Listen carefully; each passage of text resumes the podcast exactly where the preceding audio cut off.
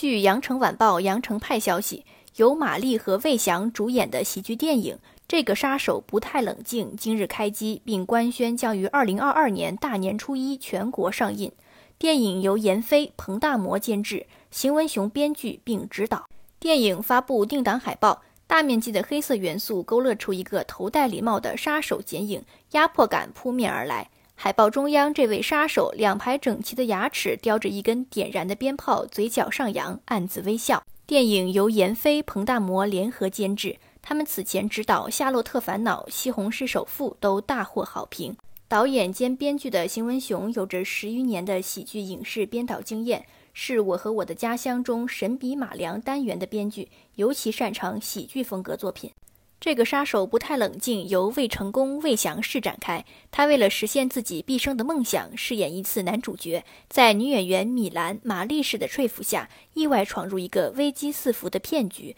他凭借自己绝佳的运气，一次次化险为夷。可当他最终得知所谓的男主角不过是一场梦时，他又该何去何从？目前定档二零二二年大年初一的影片已经有五部，分别是《这个杀手不太冷静》。艾伦、沈腾主演的《超能一家人》，刘昊然、刘浩存、沈腾等主演的《四海》，孟美岐、夏雨等主演的《我心飞扬》，以及 3D 动画电影《樱桃小丸子奇幻笔记》。